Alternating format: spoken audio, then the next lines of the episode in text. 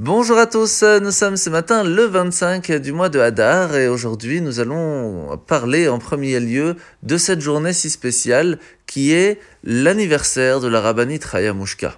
Le rabbi a beaucoup insisté ce jour-là et nous a appris qu'il était très important de fêter son anniversaire avec certaines coutumes.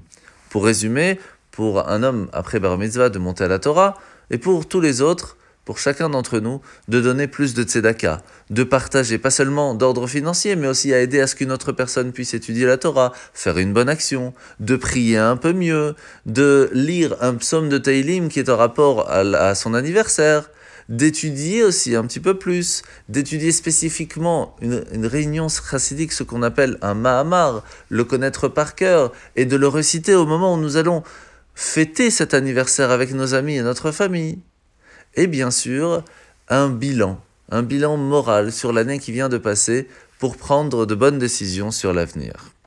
Alors le Tania de ce matin est aussi un petit peu attaché à cette fête d'anniversaire parce que l'Anmour Azaken va nous expliquer que il y a dans le monde 600 000 âmes. 600 000 âmes de base, on va dire très générales, qui chacun va donner la possibilité à plusieurs personnes même de vivre dans ce monde. Et chacun va recevoir un potentiel positif un potentiel aussi peut-être même négatif.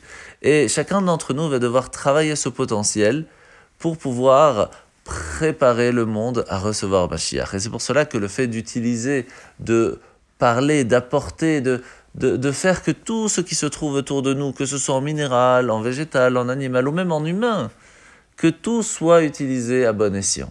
Et lorsque nous allons réussir à faire cela, eh bien cela préparera le monde à recevoir la présence divine. Eh bien, il faut savoir que le jour de l'anniversaire, c'est le jour où Hachem va nous dire Sache que le potentiel que je t'ai donné, personne d'autre dans le monde ne l'a. Et je te fais confiance, et c'est ce jour-là où je t'ai fait confiance, que tu réussiras à faire ce que je te demande à faire dans, ce monde. Et grâce à toi, peut-être, eh bien, ma chère pourra arriver.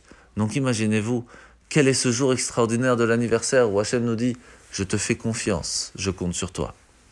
La mitzvah de ce matin, c'est la mitzvah positive numéro 240. Lorsqu'une personne a un animal, domestique ou sauvage, il se doit d'avoir la responsabilité de ses actes.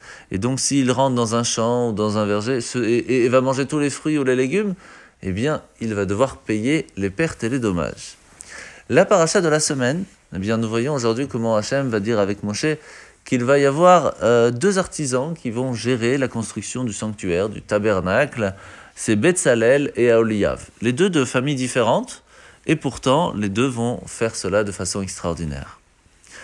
Il faut savoir que Hachem va demander au peuple juif à ce que chacun apporte de l'or, de l'argent et du cuivre.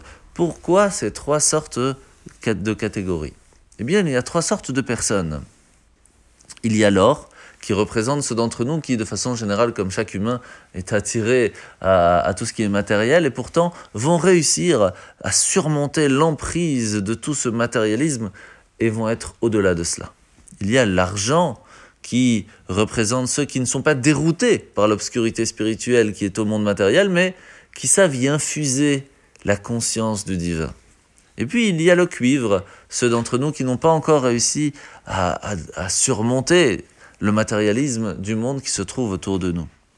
La Torah demande que ces trois métaux sont importants dans le temple, parce que chaque juif est important. Et pas seulement ça, ceux qui sont identifiés alors, ceux qui sont au-delà du monde, qui ont réussi à vivre d'une façon totalement spirituelle et se sont coupés, Hachem leur dit non, pas totalement. Ton but est de transformer ce monde matériel, tu te dois donc d'y être attaché. Ceux qui sont dans le mode d'argent, ceux qui, de façon générale, réussissent à, s'impliquer dans le monde matériel pour se consacrer au domaine spirituel, eux aussi on leur dit, on a besoin de toi.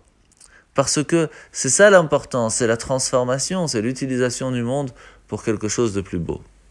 Et le cuivre, ceux qui pensent qu'ils ne peuvent jamais rien réussir, sachez que chacun à son niveau peut et se doit de réussir à transformer tout ce qui se trouve autour d'eux. Et à partir de là, nous savons que chacun d'entre nous est important. Et donc, nous avons une mission. Si chacun fait son petit pas, eh bien, le monde pourra être prêt à recevoir Mashiach. Bonne journée à tous, à demain.